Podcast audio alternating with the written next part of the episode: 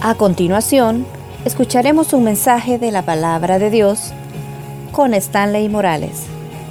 Prepare su corazón. Comenzamos. Te doy gracias en el nombre de Jesús. Gracias por la vida de cada uno de estos jóvenes y de estos hermanos, Señor, que están acá. Preciosa iglesia que siempre nos has permitido, Dios, compartir y verles como familia. Me siento en casa y el recibimiento, eso me hace sentir, Señor. Gracias. Te suplico que tu Espíritu Santo nos hable a todos. Que nadie se vaya a quedar, Señor, sin algo que recibir, sin algo que tomar para sí. Que al salir de este servicio puedan salir renovados, fortalecidos, cambiados pero sobre todo que sus vidas salgan restauradas. Te doy gracias, Señor, en el nombre de Jesús. Amén y amén. Vayan conmigo, por favor, a la Biblia, al primer libro de Samuel. Primer libro de Samuel, capítulo 17. Primer libro de Samuel, capítulo 17. Vamos a ver solo dos versículos, 34 y 35. 34 y 35. Primer libro de Samuel, capítulo 17, versos 34 y 35. Vea si el que está en la par suya no tiene Biblia, por favor, comparte compártala, compártala y dígale convertite. Vamos a leer primero de Samuel 17, 34, 35. No, puede ser que alguien no ande Biblia, sea primera vez, compártala por favor. Vean si no hay Biblia, si no de todas formas en la pantalla las van a proyectar, van a proyectar estos versos, pero le voy a pedir que en algún momento lo vamos a volver a abrir. Mantenga su Biblia ahí abierta, ¿verdad? Vamos a anotar algunas cosas. Primero de Samuel capítulo 17, versos 34 y 35. ¿Lo tenemos? ¿Lo tenemos? Amén. Dice así la escritura, verso 34. David respondió a Saúl. ¿Qué respondió? Tu siervo era pastor de las ovejas de su padre. Y cuando venía un león o un oso y tomaba algún cordero de la manada, ¿qué hacía? Salía yo tras él y lo hería y lo, ¿qué? Libraba de su boca. Y si se levantaba contra mí, yo le echaba mano de la quijada y lo hería y lo mataba. Método de Dios, ¿para qué? Para capacitar a un siervo. No estoy hablando de un líder, no estoy hablando de alguien que va a servirle al Señor en algún ministerio, estoy hablando de todo cristiano. El método que Dios utiliza para prepararlo, para capacitarlo. Si usted se pone a buscar en algún lugar qué es un método, ¿Qué es un método? Si le pido que el que está en la par suya le comparta, ¿qué es un método?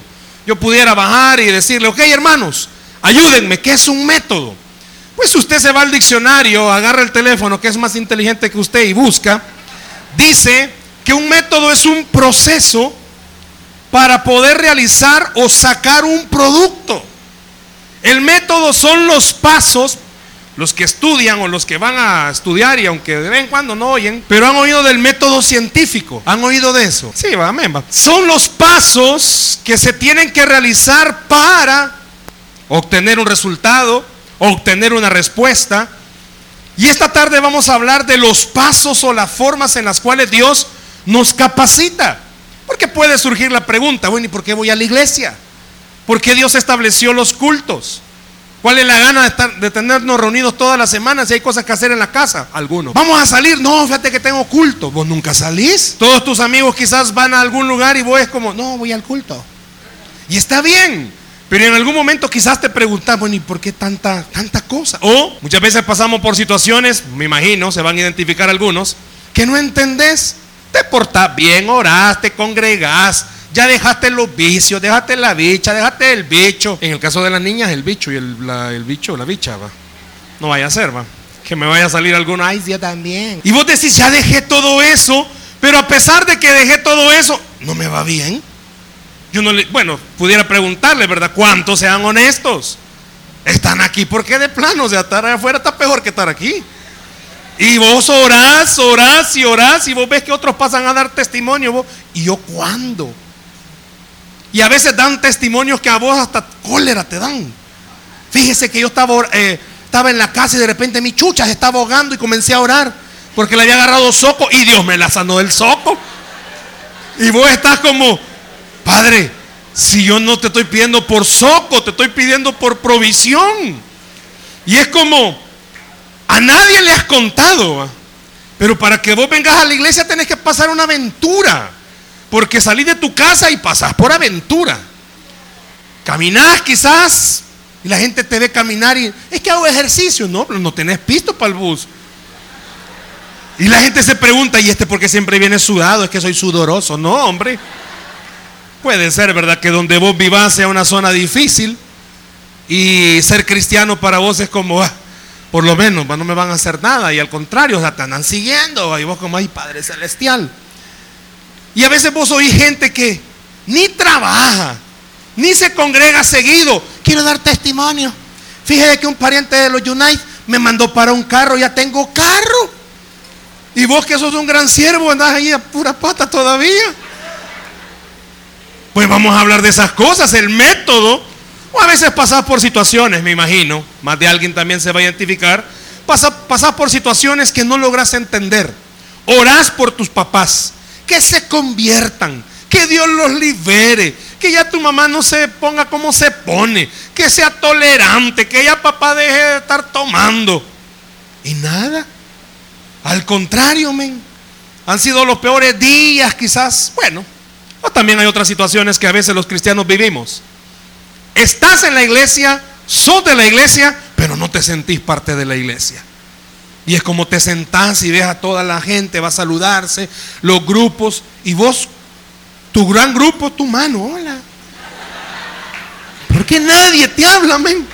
Ya tenés más de tres años y vas viendo que viene alguien por primera vez, todo le cae. ¿Qué onda? Y vos te sentís como, seré yo, Padre. No me vayan a decir amén, pero ¿cuántos de los que están acá han orado pidiéndole dirección a Dios? Si de verdad aquí tienen que estar.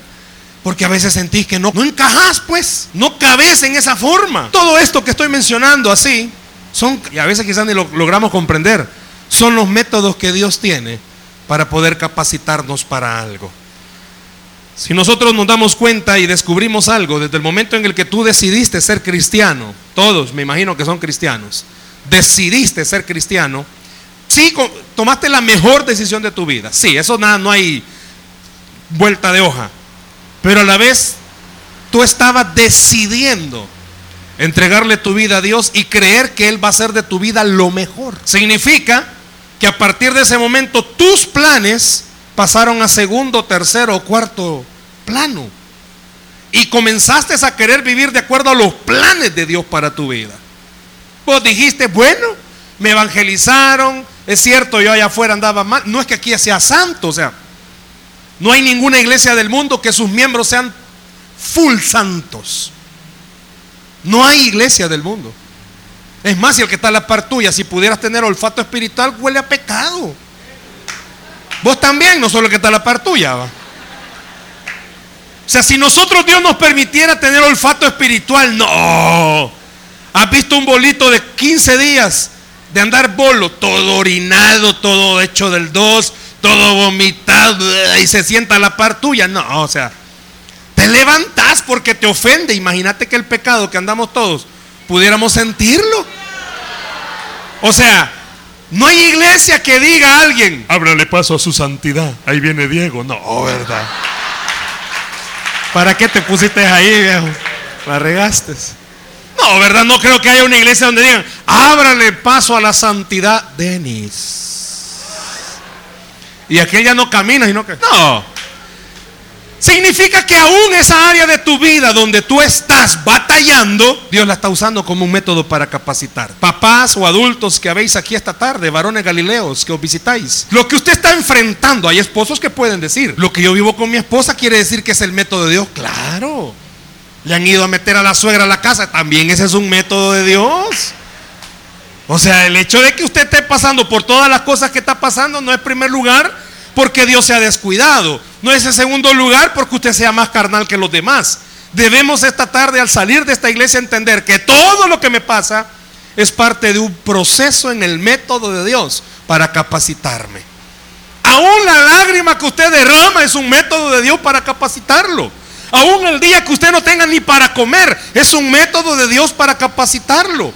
Es más, el día que más tentado te veas para pecar es un método de Dios para capacitarte.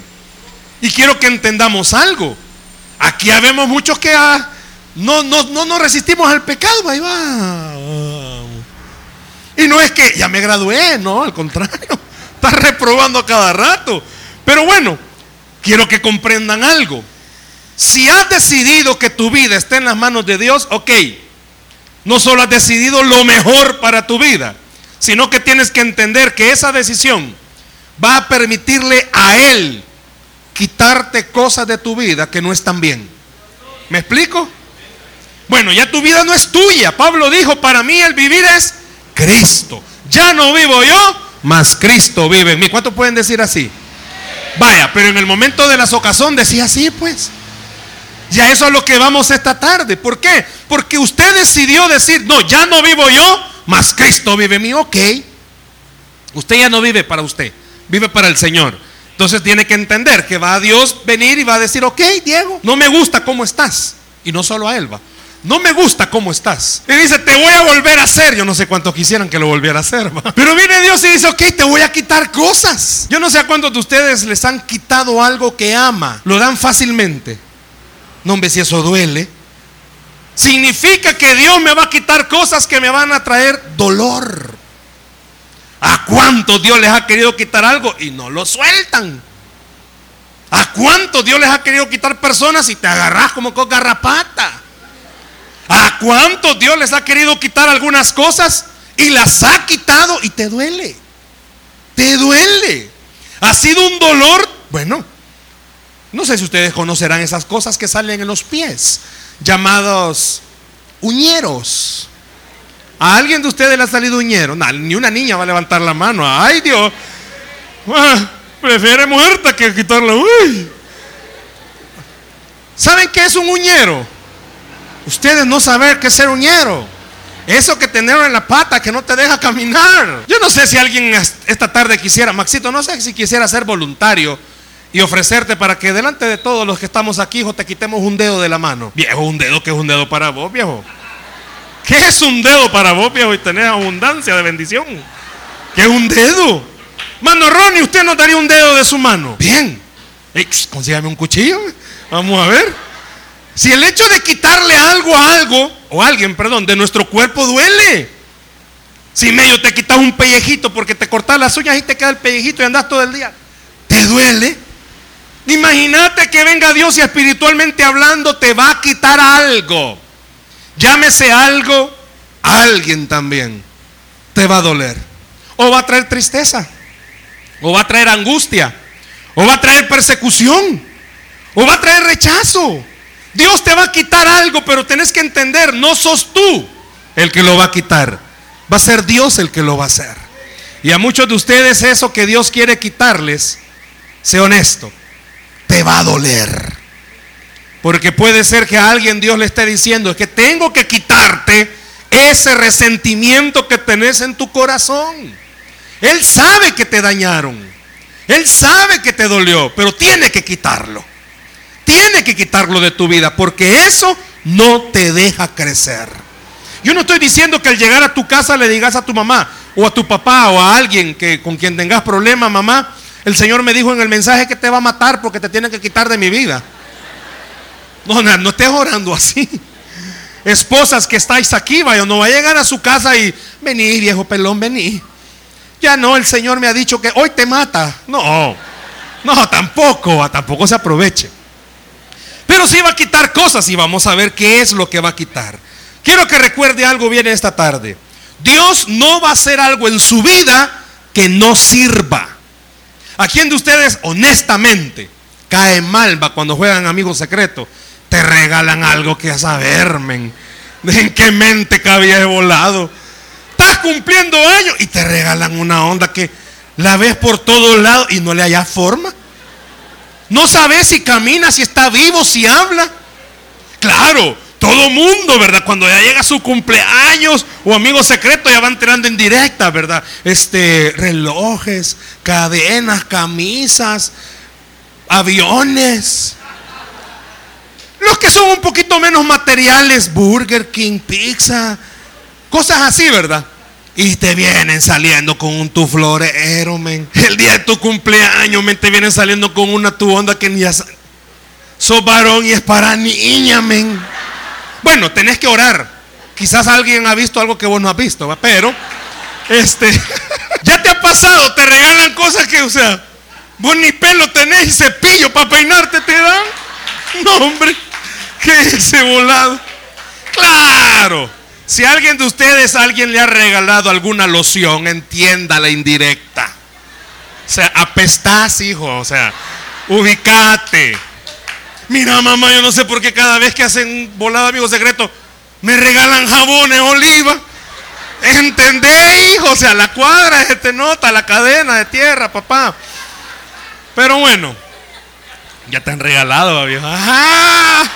Te identificaste, baby. Y hay cosas que, pues sí, o sea, te regalan y vas a jugar amigo secreto. No. ¿Y por qué no se has hecho leña? No, me, si amigo los papel higiénicos me regalan, men. Dios esta tarde te está diciendo, o sea, yo no soy como tu amigo que te regala algo que no sirve. Entendé, lo que Dios está haciendo sí sirve. No entendés todavía, pero sirve. ¿Cómo es eso, hermano? Perder a alguien sirve. Esta semana tuve la oportunidad de sentarme con un amigo pastor, muy usado por el Señor. Solo que él está pasando por una situación bien difícil. Él está aquí y toda su familia está en Estados Unidos. Toda su familia. Tuvo problemas legales. No que andaba en algo malo, no, él era pastor allá. Pero no estaba legal. Lo agarran. Él va a un centro comercial, según entendí, con su esposa. Le dijo a la esposa, voy a ir al baño. Y pasaron los días y él no salió del baño. Pero era porque la migra, la migra se lo había llevado y lo trajo para acá. Hace cuatro años él no puede estar allá. Y me dice, es duro, con lágrimas en sus ojos. Porque yo el milagro que yo le pido a Dios no es pisto, no es carro, es mi familia. Y Dios pensando ya en este mensaje me pone a decirle, inclusive, ese dolor que él está pasando sirve. Yo quiero que comprendas que tu pérdida para alguien va a ser ganancia. Lo que tú perdas no te imaginas cómo puede bendecir a otra persona. Y son los métodos que Dios usa. Y a veces no lo entendemos. A veces creemos porque así ha sido en el mundo. Ven a Cristo y Él tiene pisto y te lo va a dar. Cristo llama pisto, no. Hay un corito antiguo, no sé si lo has oído. He decidido. Bueno, hoy el mundo no lo canta así. Hoy dice, he decidido seguir al pisto. Porque así parece ser. Parece ser que en el mundo dice, ok, venga Cristo y todo se arregla. Yo no sé a cuántos de ustedes de plano se les arregló todo el primer día. Díganme quién, por favor, porque puede ser que por muchos años me he equivocado del Cristo al que yo le sirvo. Porque no es así. La Biblia habla que un hombre que era como nadie, viene Dios y decide quitarle a sus diez hijos. Decide quitarle todo, menos a la mujer, no sé por qué va, pero le decide quitar todo. ¿Has oído de Job? La Biblia habla acerca de personas que Dios tomó decisiones sobre ellos y les dijo, tenés que entender, mis métodos son los mejores. Y eso es difícil para el ser humano. ¿Cómo va a ser fácil para un padre y una madre entender que el método que Dios está usando es justo lo que están viviendo ahorita? ¿Cómo es posible para un joven entender que lo que vive es el método de Dios? Si como jóvenes lo que más quisieran es que Dios les respondiera y su familia fuera unida. Pero Dios está usando los pleitos en tu casa como un método. Dios está usando el abandono que muchas veces tenés como un método. Hermano, Dios está usando la rebeldía de sus hijos que no quieren nada con el Señor como un método. Inclusive el dolor más grande es un método de parte de Dios. Hemos leído dos versículos que hablan acerca de un personaje. ¿Quién está hablando o de quién están hablando? Diga fuerte conmigo, David. No, pero fuerte, hombre. David. Todos saben quién era David. Y estos dos versículos está David con Saúl a punto de que David se quisiera enfrentar a Goliat, a su gran problema. Y Saúl se le queda viendo y es como, ¿y este quién va a? ¿Qué va a hacer? Va? Si es un joven y es inexperto y Goliat tremenda mula, no, hombre, solo con verlo le va a dar miedo. Pero en estos dos versículos que hemos leído, viene David y se autopresenta con Saúl y le está diciendo, y Dios le dice a Saúl por medio de David, quiero que entiendas, quiero que comprendas cómo Dios me ha capacitado para poder enfrentarme a este problema.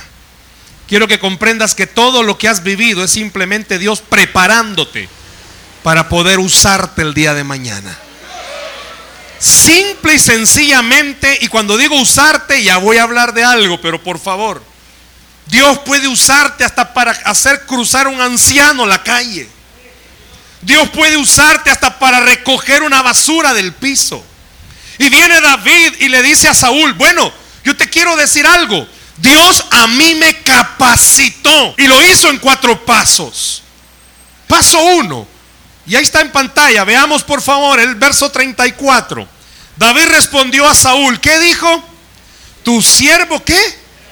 ¿Era qué? Pastor de las ovejas. Le hago una pregunta. ¿Cuántos de ustedes han ido al campo? Ay, no, yo solo la gran vía, disculpe, ¿qué es eso? Ser donde haber vacas, bueyes, toros, burros, cuches, gallinas. Han ido al campo. Yo no sé si han visto cuando los campesinos van a pastear. ¿Saben qué es pastear, hijos? Sí, echarle pasta a los zapatos. No, hijos. Llevan a los animales a que coman pasto. Ay, hijos, vamos a culturizarlos. Allá va el hombrecito. Bueno, hoy hasta los muchachos van allá con una su ramita. Caminando y todos los animales a la par de él. Así como cuando vos vas para Unicentro. Caminando y todos los animales a la par de él. Y hay una característica, ustedes son de retentiva atrasada. Y hay una característica. ¿Cuántos van con el hombre, con los animales? ¿Cuántos van? Nadie, nadie. ¿Por qué? No sé si se han fijado. Cuando salen a pastear vacas o cualquier animal, solo anda uno. ¿Y sabes por qué? Porque si los animales ven más de uno, no saben a quién seguir. Vaya. Dice David a Saúl, quiero contarte algo. ¿Dónde Dios me capacitó? ¿Pueden ver ustedes ahí donde Dios lo capacita? Dios a través de David le está diciendo a Saúl y te dice a ti, Dios capacita, número uno, en la soledad. ¿Dónde? Soledad. Si era pastor de ovejas, significa que él siempre andaba solo. Y óigame, yo no sé a cuántos de ustedes le huyen a la soledad. Y no es que en esta tarde Dios te está diciendo, te quiero solo. Y solo encerrado en el cuarto. No es que tu mamá va a llegar y, hija, ¿qué estás haciendo?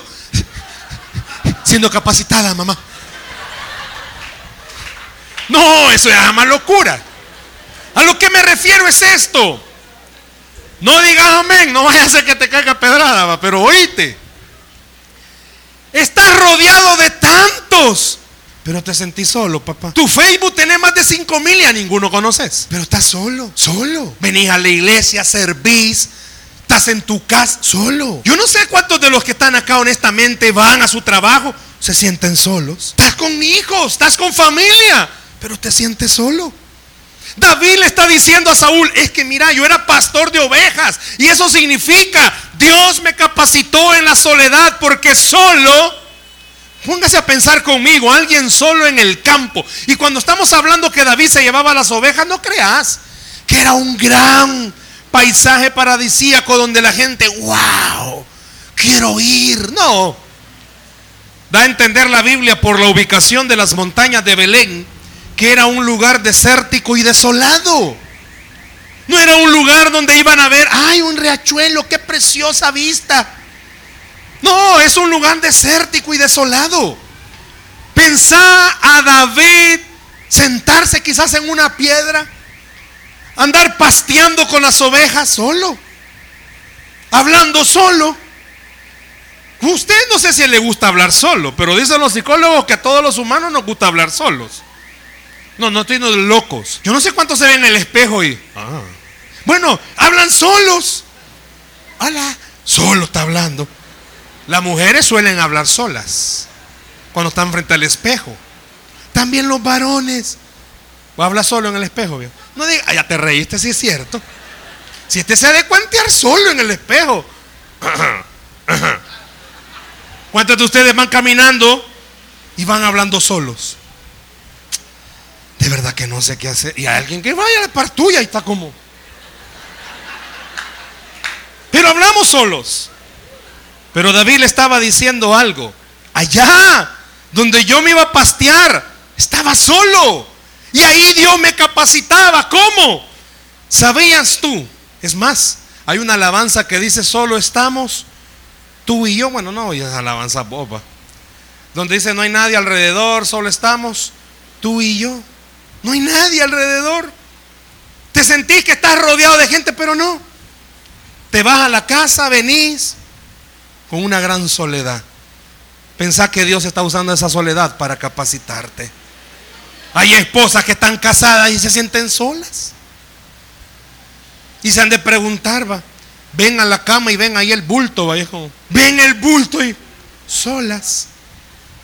Esposos igual, solos. Yo no sé sinceramente cuántos esta tarde están luchando con la soledad. Y la soledad es traicionera, papá. A veces te agarra feo. A veces te hace la soledad pensar cosas. Nadie me quiere. No le importo a nadie. Tu chucha ni te habla. Todo el día pasas con el teléfono en la mano. Nadie te mensajó, papá. Nadie. Y hoy no es como antes que existía el Messenger, que te conectabas y desconectabas para que la mano supiera que estabas conectado. Y no, papá, hay nadie. No te habla nadie. Y lo peor es eso, o sea, que llega un momento en el que es decir, bueno, ¿y para qué me sirve estar solo? Pensás si Dios está usando esa soledad para capacitarte y hablarte. ¿Sabías que solo es la mejor forma de poder hablar con tu conciencia y poder reconocer lo que estás haciendo mal? Los que les encanta hablar en el espejo, qué bueno fuera que un día agarraras un espejo en ese momento de soledad y te quedaras viendo y te hablaras a ti mismo y te dijeras, ¿por qué me siento solo? ¿Será acaso que Dios está usando esa soledad donde nadie, men? Y lo peor es esto, que solo te habla gente que para terminar de triturarte. Y mejor preferís aislarte. La soledad es lo mejor muchas veces para que Dios pueda hablarnos. Porque no hay nadie. Y Dios puede abrir tu corazón y enseñarte ¿Qué es lo que Él está haciendo? Si te has estado sintiendo solo, qué bueno fueras que en esta tarde entendieras. Dios está queriendo usar esa soledad para hablarte. Dios está queriendo usar esa soledad para capacitarte. No crea que Dios se descuidó. No, está usando esa soledad para hacer algo en su vida. Siempre en el versículo 34 viene David y le dice a Saúl, bueno, no solo me capacita en la soledad, ¿qué más hace? Vea lo que dice ahí, por favor. Ahí mismo. Era pastor de ovejas. Y le hago una pregunta. ¿Quién conoce a las personas que trabajan en lugares opuestos que ni siquiera sabes que existen? ¿Sabes quiénes los conocen? Nadie. ¿Quién conocía a David como pastor de ovejas? Dice que Samuel llega para ungir al próximo rey de Israel. Y e Isaí saca a todos sus hijos. Y al final Dios le dijo, no, no es ninguno. Ni el papá, ni Isaí se acordaba. Samuel viene y le dice, mire, y todos estos son sus hijos. Ah, no, me espere, me tengo uno que está ya pasteando mis ovejas. Dios está capacitando a David. Yo no sé si te vas a identificar en esto. En el anonimato. Nadie te conoce. No sos popular en la iglesia. Cuesta que den con vos. Mira, háblamele a aquel. ¿Y quién es vos? El que se sienta siempre adelante. Si como solo uno se sienta adelante, va. Nadie te conoce. No sos popular aquí. A veces los que estamos en el púlpito somos populares. Nos conocen. Los del grupo se los pueden. Los que se ponen a dar bienvenida se los pueden. Pero quizás los que están aquí sentados ni saben cómo te llamas. Hoy te dieron la bienvenida y te apuesto quizás más tarde ya ni se acuerdan cómo te llamas. Y es como, ¿yo quién soy? Claro. Muchas veces si nosotros seamos honestos, no nos gusta el anonimato, nos gusta que nos vean. Y si nos ven, ¡ah! Dios me está usando. No, Dios te puede usar en el anonimato. Sin que mencionen tu nombre, ni siquiera te den un aplauso. ¿Sabías que los grandes siervos de Dios comenzaron sin aplausos, sin reconocimientos, sin que la gente supiera quiénes eran? Saúl todavía se le queda viendo. ¿Y este quién es? Muchos de ustedes quizás, y con amor quiero decirle esto, Pablo se lo dice a los corintios, no anhelen los grandes dones espirituales. No anheles que la gente te conozca. No anheles que la gente cuando te vean a lo lejos sepan quién sos. ¡Ey, miren quién viene allá! El que no me pagó lo que me debe. No permitas que la gente te reconozca por lo popular. Mejor deja que Dios te reconozca porque te estás queriendo dejar usar. ¿De qué sirve que a mí me conozca todo el pueblo si ni siquiera conozco al Dios del pueblo? El anonimato para vos, como joven, si a las niñas les gusta ser populares, suben fotos algo raras a Instagram para que les den corazones. Y si no alcanzas la meta de los corazones, la quitas la foto y la volvés a subir. Y andas enseñando fotos ahí para que te den like. Y para ser popu. Y guay, sé la más popu del Face. Puede ser que no seas popu en el Face. Pero Dios sí te conoce. Y eso es lo más importante. Quizás ni siquiera llegas a los dos likes. Pero Dios sí te conoce. Dios sí sabe quién sos. Dios sí sabe cómo te llamas. Y lastimosamente somos humanos. Y a todos nos gusta que nos reconozcan. Hey, yo iba por la calle y el hermano de la iglesia ni me habló. Pues si no te conoce. Y venís todo atribulado y no, ya no me quieren en esa iglesia porque no me hablan. Si ni se saben cómo te llamas. Pero a veces en el anonimato Dios lo quiere usar para capacitar tu corazón y enseñarte. ¿De qué te sirve ser popu con el pueblo? Mejor conoce a Dios y que Dios te conozca a ti. Dale al Señor ese aplauso, por favor. ¿Sabías que nuestra vida es como una semilla? ¿Cuántos de ustedes, bueno, me imagino que a todos les dejaron la famosa prueba de la semilla del frijol? Una semilla la sembras en el suelo, en la tierra. Y te hago una pregunta. ¿Tú puedes ver el proceso que tiene la semilla al germinar? debajo de la tierra. No se puede. Pero la semilla ahí está. La semilla ahí está germinando. Nadie te ve. Pero Dios está trabajando en tu vida. Nadie te conoce. Pero Dios está trabajando en tu vida. Que no te importe que no te conozcan. Que te importe que Dios sí está trabajando en tu vida. Gracias al Señor. Ah, pero que se preparen, porque la semilla tarde o temprano va a dar una planta. No para que el día de mañana vengas y todos ustedes que me ignoraban, hijos de Belcebú, no. Sino para que el día de mañana entendás, es que de qué le sirve al hombre, dice la Biblia, ganarse al mundo si perderá su alma. ¿De qué sirve que al hombre lo pongan en un lugar donde ni siquiera Dios te ha puesto? Mejor deja que Dios trabaje en el anonimato. Hacer las cosas no para el ojo del hombre, hacerlas para el Señor.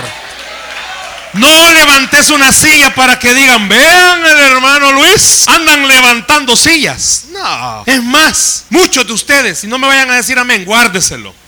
Muchos de ustedes oran por esta iglesia y nadie lo sabe. Muchos de ustedes se levantan de mañana a clamar por esta iglesia y nadie lo sabe. Muchos de ustedes han hecho cosas por esta iglesia y nadie lo sabe. Y a veces sí es cierto, en nuestra humanidad nos da cólera porque nadie lo sabe y a veces uno con ganas de servir y ganas de servir. Mire, si aunque sea solo para dar la bienvenida uno quiere servir y nunca te llaman. Y a veces sentí como tan feo soy que no me quieren poner en la entrada. Que la gente al verme en vez de entrar se van a ir.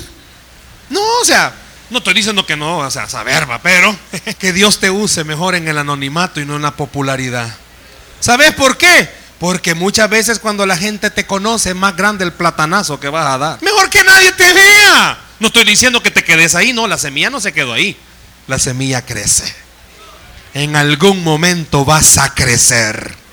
En algún momento va a dar fruto lo que estás esperando.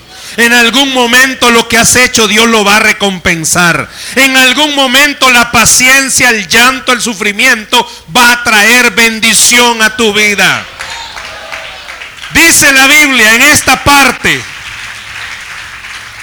que había llegado el momento de David. Cuando estaba pasteando ovejas, David nunca se imaginó voy a ser el rey de Israel. David quizás lo que se llegó a imaginar es, voy a enseñarle a mis hijos cómo se pastean las ovejas. Pero nunca pasó por su mente, Dios me está preparando para algo más grande. Quizás vos no te imaginas que lo que estás pasando es porque el día de mañana Dios lo va a usar en gran manera.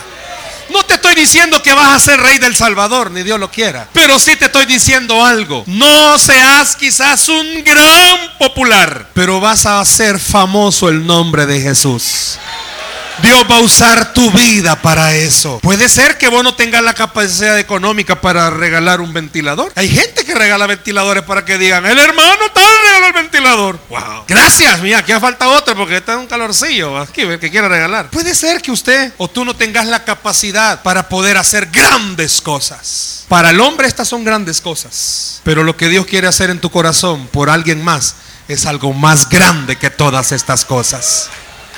¿Y qué cosas puedo hacer en el anonimato, hermano? Bueno, vos sabes quiénes son los jóvenes de esta iglesia que tienen más luchas que otros. ¿Por qué no oras por ellos? Pero no lo publiques en el Facebook. Estoy orando por vos para que te arrepintas. No. Que Dios te use en el anonimato. Quizás nunca van a premiar al que más, salgas, a, más almas traiga. Pero quizás sos una persona que trae muchas almas a esta iglesia. Nadie sabe que en tu casa tenés grandes líos. Pero a pesar de eso siempre venís con una sonrisa. Porque sabes algo. No sos popular. Ni te mencionan en el púlpito. Y el que invitan ni se acuerda cómo te llamas. Pero Dios sí sabe cuál es tu nombre. Y está trabajando en tu vida. Sí, lo está haciendo.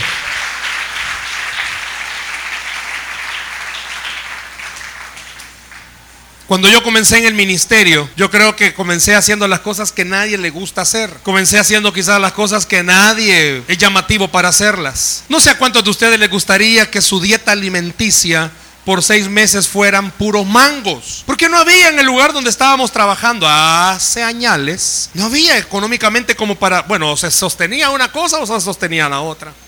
Y el terreno donde teníamos la iglesia, donde se estaba trabajando, habían 17, no, 14 árboles de mangos. Todos los días yo tenía que levantarme a recoger los mangos para poder comer, para poder, sí, va, mantener este cuerpo. Pero tenía que hacer algo.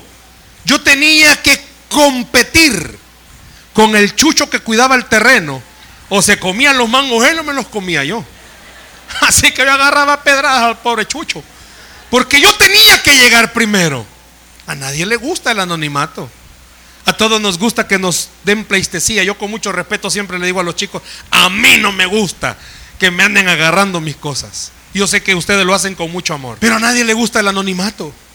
A nadie le gusta que ni se acuerden cómo se llaman. Te apuesto que mucha gente ni se acuerda que yo comía mangos. Pero aún comiendo mangos, Dios estaba trabajando en mi corazón. Aún en lo que vos sintás que no tiene precio, Dios está trabajando en tu vida. ¿No te conoce nadie? Claro que sí. Te conoce quien tiene que conocerte. Suficiente con eso. Que nunca te van a mencionar. Puede ser que aquí nunca te mencionen. Ojo, jóvenes, hermanos. Pero tu nombre en el cielo se menciona a cada momento. ¿Qué te importa que aquí nadie se acuerde cómo te llamas?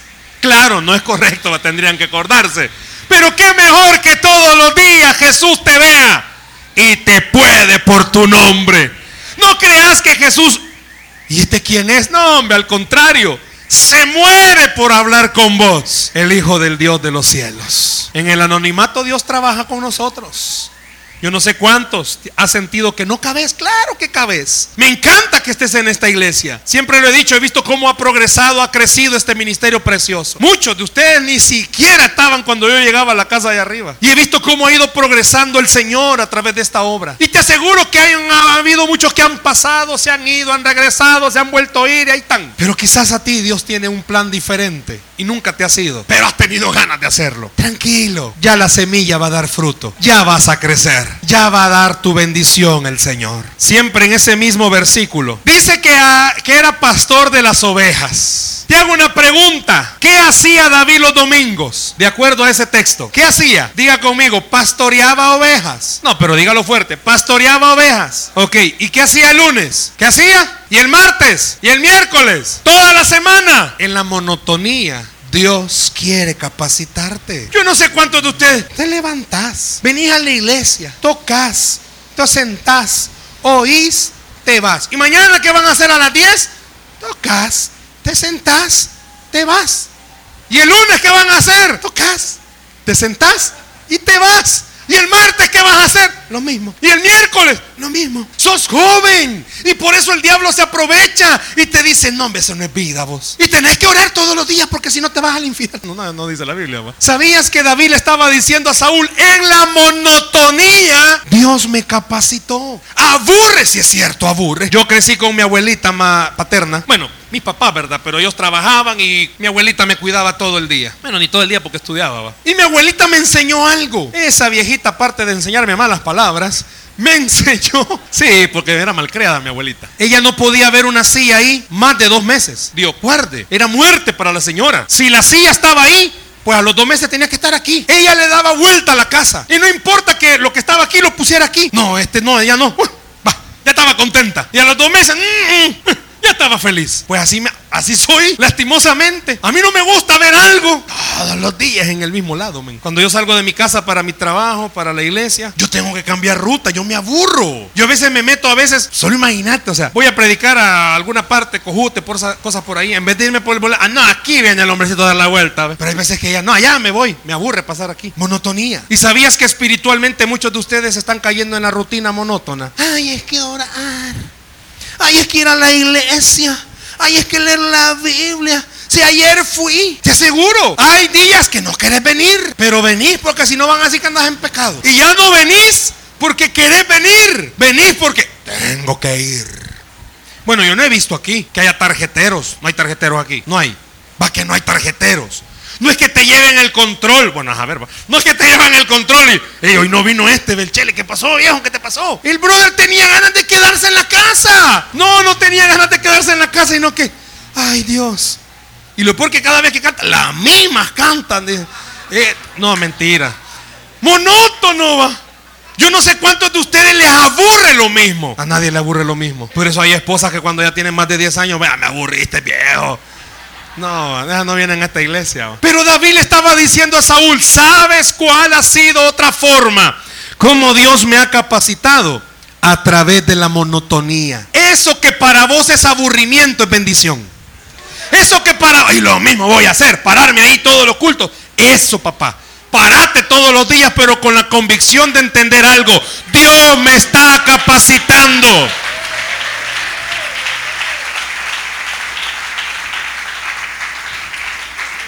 Yo no sé si en multimedia cambian. Mata el mismo que está allá toda la vida lo mismo. Pone la letra, pone los anuncios, pone esto. Está viendo un video y se le sale. Uf, eso no era. Lo mismo todos los días. No cree que es algo aburrido, brother. A veces aburren las cosas. Y David, imagínate, brother. Ahí en pasteando las ovejas. Ya te dije, todos los días hacía lo mismo. Todos los días se levantaba y él sabía. Y no crees que se levantaba a las nueve como algunos de ustedes. Se levantaba temprano. ¿A qué? Hacer lo mismo, hacer lo mismo. Y haciendo lo mismo, pudo ser el rey de Israel. Haciendo lo mismo, Dios lo pudo bendecir. Pero porque David le sentía gozo y disfrutaba lo que hacía. ¿Vos te imaginás a alguien hacer lo mismo todos los días y no disfrutar lo que hace, quizás seas tú. Los varones somos distintos a las mujeres, gracias al Señor. Los varones nos podemos poner la misma ropa toda la vida, ven, y andamos felices. Felices, la misma camisa, la misma camisa, esa es bendición. Las mujeres no. Dios guarde que venga a la iglesia con la misma camisa del domingo pasado. Uy, Dios me libre. Ay, se pierde la misma muerte que sencilla la mujer. Uy, no importa como venga toda descombinada. Pero ella no tiene que venir igual. Los varones no vale. La misma camisa, si es sabroso con el olor a uno. ¡Ah, sabor! o no me van a mentir, ustedes en su casa con la misma ropa andan todos los días. Ay, papá, vos tu chorcito que tenés te lo atravesás y con ese andás. No te voy a decir ando yo con mi chorcito porque te vas a reír. Pero ay, yo me siento galán. Yo no sé a cuántos de ustedes lo regañan su mamá. Hijo, y con la misma camisa vas a ir. O sea. Y las niñas no, ay Dios, están como media hora buscando camisa. Yo no sé cuántas de ustedes, jovencitas, hasta las tienen etiquetadas. Sábado 4, sábado 11, sábado no sé qué, para no venir igual. En el mes de enero mi esposa decidió hacer un proyecto. Yo soy bien temeroso con estas cosas del pisto. Ni lo tengo y peor así va. Pues ella me dijo, mira, quiero que Dios nos prospere en algo más. Quiero meterme a vender collares. Bueno, me vas a poner ahí a estar haciendo collares. Le digo. Ella importa collares de Estados Unidos. Y me dice, yo veo que las mujeres somos así. Te podés atravesar una camisa distinta, pero que te combine con algo. Yo le digo, me voy a poner un collar un día, le digo. Solo para la foto, para la foto. Esto no combina. No, no, precioso se ve. Así son las mujeres. Los varones, hasta sin calcetines venimos. Según él le combina el color que anda. Eh, Esa es su camisa. Las mujeres no. Las mujeres no pueden andar igual siempre. Oh, el cabello se lo tienen que arreglar. Oh, luces, rayos, centellas, meteoritos, cualquier cosa. Pero tiene que andar distinta. Ah, se muere si viene igual. Uy, uf, le da. Ah, y el día que venís, mamita, otra viene igualita que vos. ¡Ay, Dios! Es muerte para vos. Imagínate todos los días. El pobre Davidcito con ese su tufo a oveja, amén. Todos los días. Todos los días en tu casa lo mismo. Tu mamá no cambia, hija, entendelo. Ni con ayuno. Todos los días, hermanos, sus hijos así son. Hija, entendé. Tu mamá es una en la iglesia y en la casa es otra. Tiene principios de bipolaridad, así es ella. La monotonía. Yo no sé cuántos de ustedes lo detectan. Domingo a la misma hora le agarra feo a tu mamá. A la misma hora. O en la semana vas llegando vos. Ya le agarró feo a tu mamá. Ya sabes. Tus amigos quieren llegar a tu casa. No, espérate, este, las. No, hombre, a las 7. No, hombre, muy tarde. No, hombre, es que a las 6 mi mamá le agarra feo. Espérate. Y a las 7 ya se le bajó. En la misma hora le agarra. ¿Cuántos de ustedes, chicos, seamos honestos en la casa? Está mejor te encerras en tu cuarto a oír música porque ya sabes, a la misma hora le agarra feo a tu mamá. En tu cuartito estás bien emocionado. Ah, pues en esa monotonía.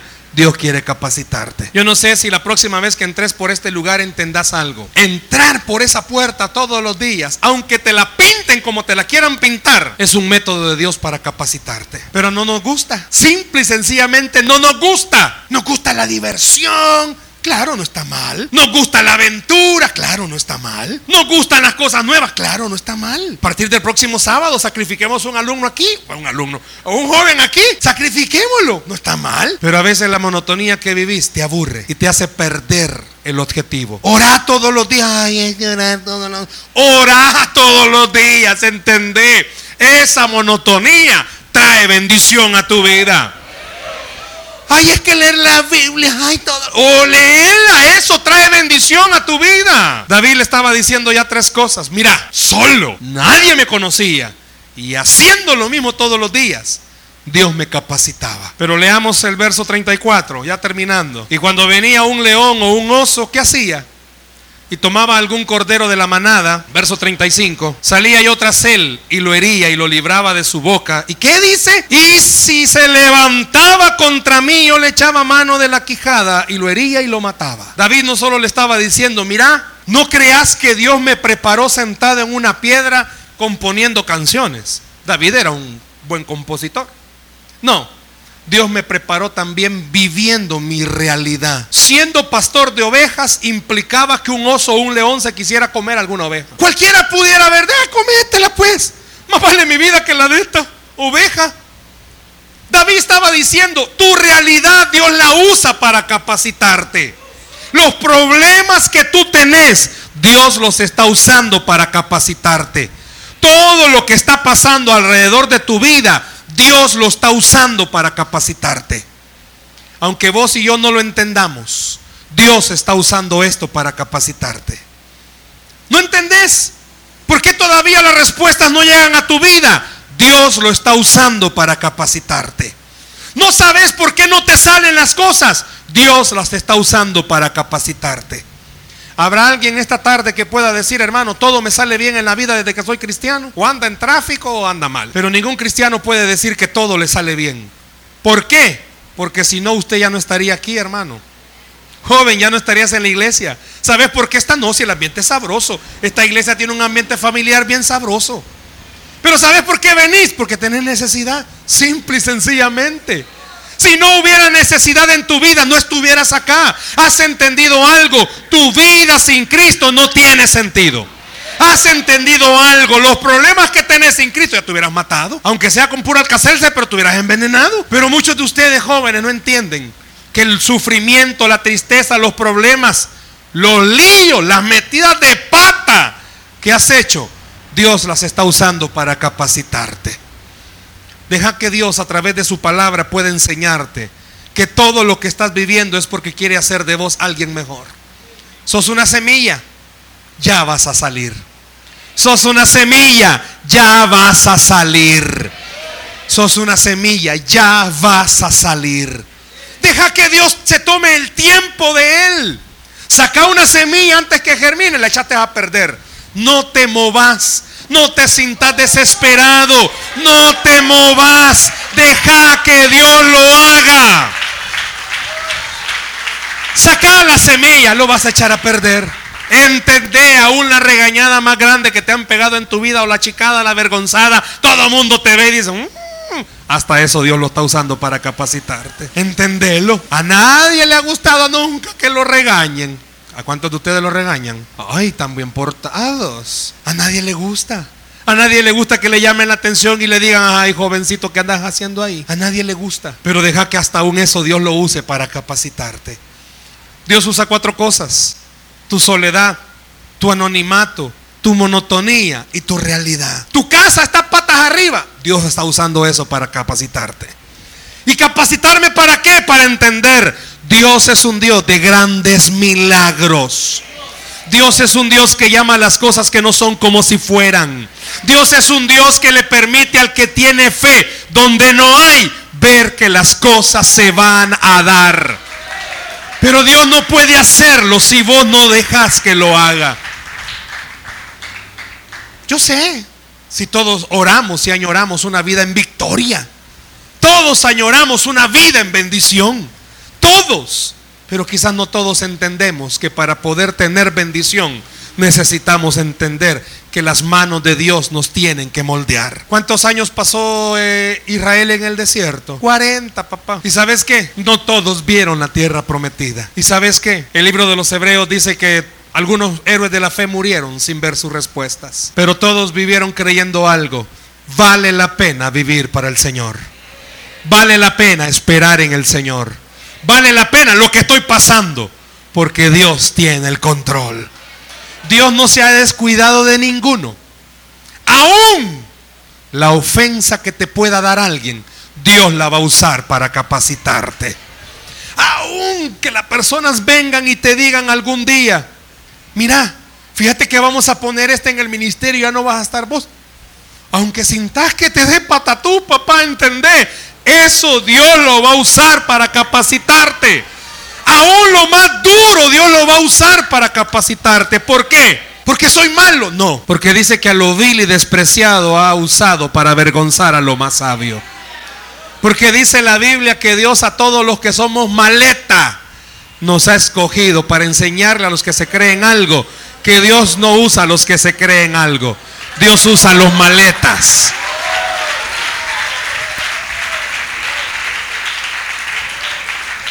Pero esto no es para que le digas al que está la par tuya maleta, va. Pero Dios usa las maletas para avergonzar a las demás personas. Quiero terminar con algo en esta tarde. Cuando tú te metes con Dios, tenés que entender que Él no te va a dejar solo ni un segundo. ¿Oíste? Cuando te metes con Dios, Dios no te deja solo ni un minuto. ¿Qué quiere decir eso, hermano? Que aún en lo más duro, ahí está Dios. Aún en lo que no entendés, ahí está Dios. Hermana, aún ahí cuando usted no tenga pisto para comer, ahí está Dios. Entienda que cuando la enfermedad viene, ahí está Dios. Entendé que cuando todas, todas, todas las cosas que hiciste se vinieron abajo, nadie las valoró y nadie te dio las gracias, ahí está Dios te está capacitando y te está diciendo algo. La mente de las personas ya se olvidaron de lo que hiciste, pero yo nunca me voy a olvidar de lo que tú has hecho por mí. Yo no sé a cuántos esta tarde Dios les ha dicho, es que todo lo que estás viviendo es para capacitarte. Aún lo que no entendés, aún las cosas más duras y difíciles, es para capacitarte. Yo no sé si estás dispuesto a dejar y permitir que Dios use hasta eso difícil para capacitar tu vida. Esta tarde puede ser una tarde cualquiera para todos, pero esta tarde puede ser una tarde de bendición para tu vida. Si entendés, aún el dolor más grande, Dios lo va a convertir en bendición sobre tu vida. Sos una semilla. La próxima vez que el diablo te ataque o alguien te ataque diciendo, ¿y vos quién sos? Soy una semilla. La próxima vez que no te tomen en cuenta, sos una semilla. La próxima vez que la gente ni gracias te den, sos una semilla. Es más, tus propios amigos te van a meter el puñal por la espalda. Sos una semilla. ¿Y qué significa ser una semilla? Espérate, papá. Ya me va a hacer crecer el Señor. Y Él me va a dar bendición. ¿Por qué no le das un aplauso al Señor, por favor, en esta tarde? Dale ese aplauso al Señor esta tarde.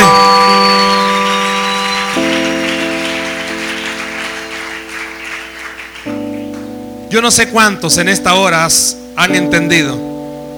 Para que un árbol crezca, ay papá, se necesita tiempo, pero sobre todo paciencia. Y los humanos no podemos tener paciencia. Todo lo queremos rápido. Todo lo queremos rápido. Por eso hoy las televisiones, hoy se les habla para que se enciendan. Encendete. Hoy los vehículos, arranca. Así quieren las esposas que sean su esposo. Muévete. Pero no se puede, hermana, todavía no. Los padres quisieran que sus hijos fueran así. Arregla tu cuarto. Pero los hijos quisieran que las mamás y los papás se entendieran. Padre, madre, en ese desorden hay un orden. Yo sé dónde están las cosas. Muchos de ustedes jóvenes quisieran que en tu desorden tu papá se entendiera. Papá, en esos escombros hay algo. No se puede, pero sos una semilla. Yo te quiero pedir en esta tarde que cerres tus ojos, por favor, ahí donde estás.